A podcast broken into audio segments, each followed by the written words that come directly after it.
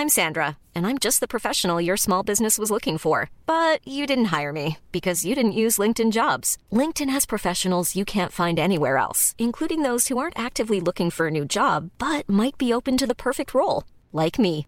In a given month, over 70% of LinkedIn users don't visit other leading job sites. So if you're not looking on LinkedIn, you'll miss out on great candidates like Sandra. Start hiring professionals like a professional. Post your free job on linkedin.com/people today.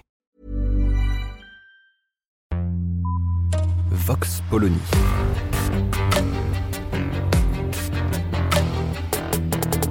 L'actualité vue par la directrice du magazine Marianne, Natacha Polony.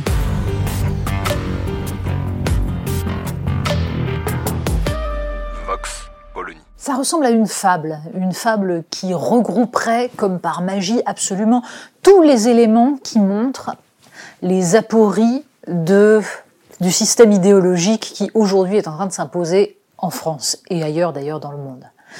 En l'occurrence, on parle de féminisme, on parle de décolonialisme, on parle de dominant et de dominé. Le collectif 50-50, c'est ce collectif qui s'est fondé dans la suite de l'intervention d'Adèle Haenel et Céline Sciamma face au prix attribué à Roman Polanski. Ce collectif 50-50 regroupait des femmes du monde du cinéma, quelques hommes aussi, mais tout ça pour essayer de réclamer davantage de parité dans les fictions françaises, dans l'ensemble de la fabrication du cinéma et de la télévision.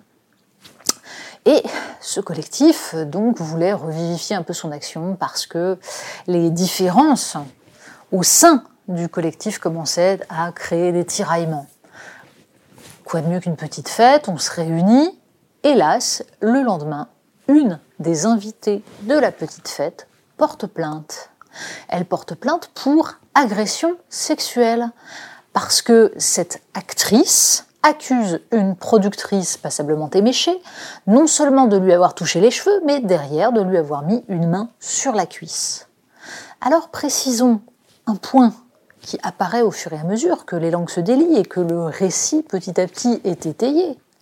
La plaignante est noire, la productrice accusée est blanche. Et tout vient se mélanger. D'abord parce que dans l'idéologie post-MeToo, eh bien, on croit la parole des victimes qui sont d'ores et déjà victimes avant même qu'une enquête ait eu lieu. Et donc, le collectif s'est retrouvé obligé, en particulier son conseil d'administration, eh d'admettre que la plaignante disait forcément la vérité. Mais sauf que l'accusé, le lendemain en garde à vue, a nié les faits. La parole des plaignantes doit être entendue, mais doit-on entendre aussi l'accusé? Ajoutons à cela que, pour certaines, le fait de toucher les cheveux d'une femme noire est déjà un geste colonial étant donné tout le passif, tous les fantasmes autour de la chevelure noire. Bref, un imbroglio total et surtout un pugilat absolu. Parce que se cognent ici toutes les formes de féminisme, toutes les générations aussi, toutes les façons de concevoir les rapports individuels, la question, la fameuse question de la supposée domination, et cette petite chose un peu essentielle qu'on appelle la présomption d'innocence. Bref, les fondements du droit. Le collectif a totalement explosé. Et on n'en sait pas plus pour l'instant sur les suites de cette plainte. Il devrait y avoir procès au mois de septembre. Pour autant, toute cette histoire nous raconte une chose. Quand on ne respecte pas les principes fondamentaux du droit, qui en fait sont là pour protéger l'ensemble des citoyens et pour permettre à la société d'absorber tous les conflits et de les régler en rendant justice, quand on ne respecte pas cela, on se retrouve forcément confronté aux conséquences des principes qu'on a voulu mettre en œuvre. Ça s'appelle l'arroseur arrosé, bien sûr, mais ça s'appelle surtout un léger rappel.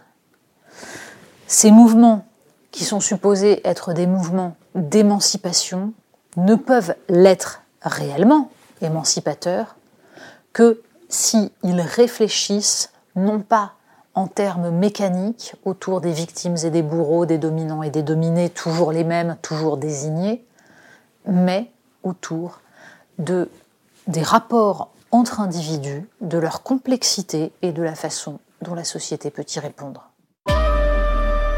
Vox Polony. Retrouvez tous les podcasts de Marianne sur les plateformes de streaming. Et puis les analyses, articles et entretiens de la rédaction sur marianne.net. Et surtout, n'hésitez pas à noter cet épisode et à nous laisser vos commentaires.